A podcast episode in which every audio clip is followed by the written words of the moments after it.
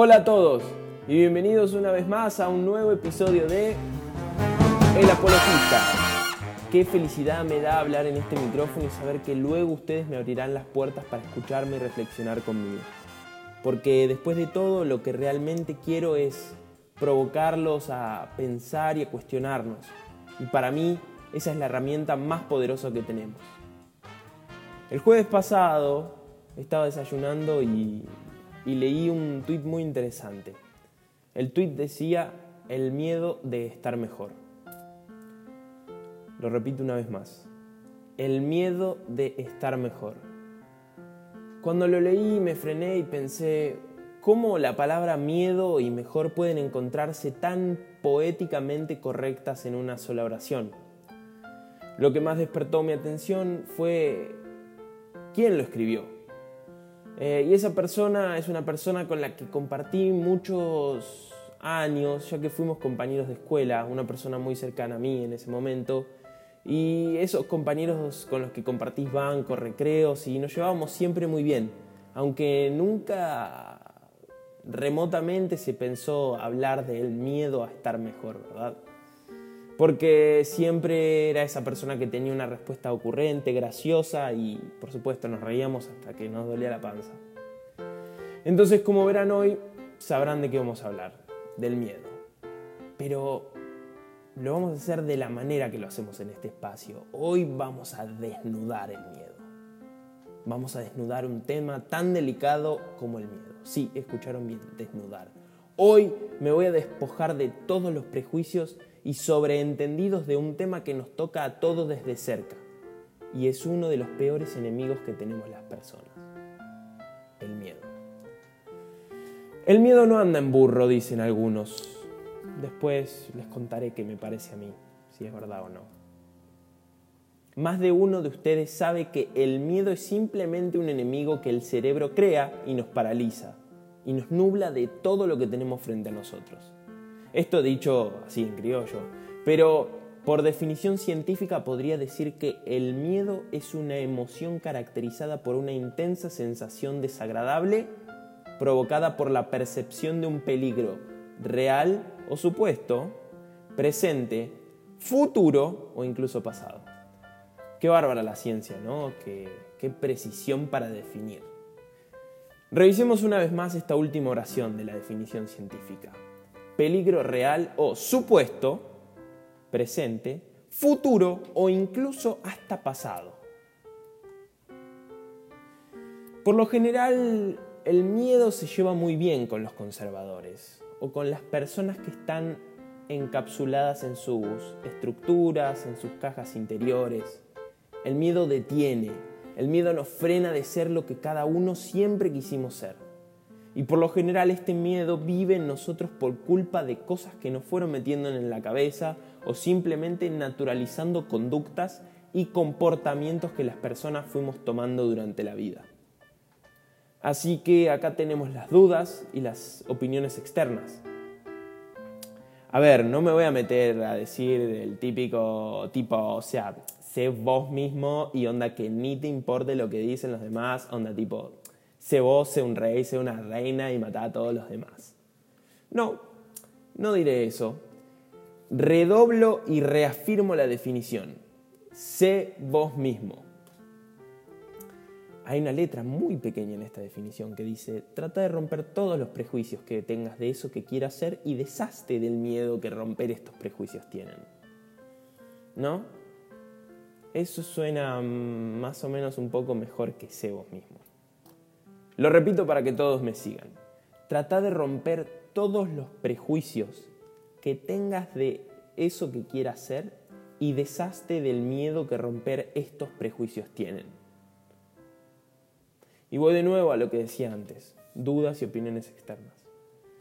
Si hay algo que aprendí, y como mencioné algo en el capítulo anterior, las dudas van a estar, siempre van a estar ahí, caminando a nuestro lado para sacarte de tu balance y hacerte tropezar, en conjunto con las opiniones externas.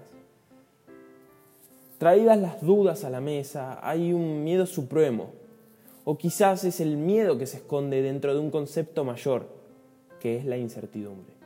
Y esta es totalmente incontrolable. De la manera que se lo mire, no hay plan que pueda subsistir en el reinado de la incertidumbre. Y esta incertidumbre no solo envuelve al miedo, envuelve a un concepto que el ser humano odia y es la imposibilidad de planear. Porque los seres humanos nos proyectamos al futuro y nos apoyamos en las certezas. Por eso el humano teme, porque vive de algo que no pasó y vive de algo que nunca sabrá si sucederá. Qué hermoso checkpoint acabamos de llegar, ¿no? El ser humano vive del futuro, vive de planear, vive de viajes, de reuniones y de encuentros. Algo así, suena algo así. Sí, nos vemos mañana. Che, eh, te acerco el tupper que te dejaste en casa con la ensalada rusa. Loco, ¿qué onda? ¿Cafecito mañana a las 5? Eh, che, ¿y al final nos vamos de viaje todos el año que viene? ¿O cómo, cómo es? Ah, sí, quería hacerte una preguntita. ¿El laburo del año que viene se hace? Todo, todo, todo, todo, absolutamente todo es del futuro. Piénsenlo, hagan el ejercicio. Piensen cuánto están en el presente. Todos son cuentas que hay que pagar en cierto momento y todo es acerca de algo que escapa a la inmediatez en la que vivimos. Por contracara, les invito a pensar lo siguiente. Por ejemplo, ¿qué pasaría si cada uno de nosotros nos enfocáramos en vivir en nada más que en el presente y planear en el futuro se viera como algo que fuese un lujo. Un lujo que nos damos de vez en cuando, como por ejemplo salir a cenar una vez por semana o cada dos. Obviamente va a venir un salame y me va a decir yo salgo a comer todos los días porque puedo. Perfecto, buenísimo por vos. Pero para los mortales como nosotros, ¿qué tal si lo viéramos así? ¿No sería mejor? ¿No viviríamos más presentes en, el, en lo que está sucediendo? A nuestro favor estaría que cada momento sería vivido con intensidad al 100% y aprovecharíamos todo lo que sucede alrededor nuestro y podría sacar más provecho a lo que sucede. Si no pensáramos en algo que está, aunque sea, no sé, una hora delante de nosotros. Por supuesto, sé que es muy difícil pedirlo, Sé que es difícil meterse en el limbo de la realidad y mantenerse aislado del mundo cuando todo lamentablemente corre bajo un reloj. De nuevo, de los recuerdos y el futuro se vive. Pero nadie realmente se animó a pensar qué pasaría si planear fuera un lujo y la moneda corriente fuera a vivir en el presente. Y volviendo al tweet que leí por la mañana, quizás sea ese el miedo a estar mejor, por ese miedo de tener que sobrevivir sin tener que planear. Tengo miedo de salirme de lo que conozco y que en realidad en esta nueva realidad se esté mejor. Tengo miedo de estar acá. Tengo miedo de estar aburrido, entonces saco mi teléfono y me pongo a ver recuerdos. El teléfono me dice algo que pasó hace un año. Me pongo a ver lugares a donde podría visitar en un futuro, a gente que podría ver en el futuro, pero me olvido de vivir en el presente. ¿Por qué? Porque me da miedo. Y me da miedo admitir que puedo estar bien y tranquilo disfrutando del presente, por más que esté mirando un árbol.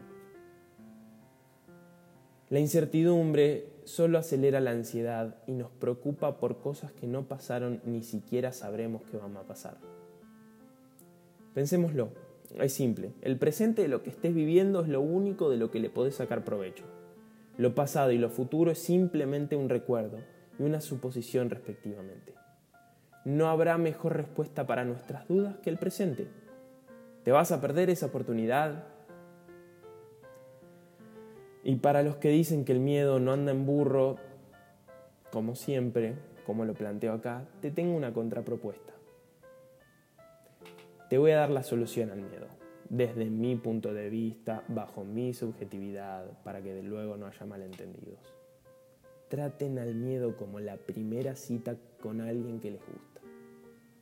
Pregúntenle al miedo qué les interesa, qué quieren, qué les gusta hacer en su tiempo libre, qué aprendió de su vida, pero más importante, sedúzcanlo.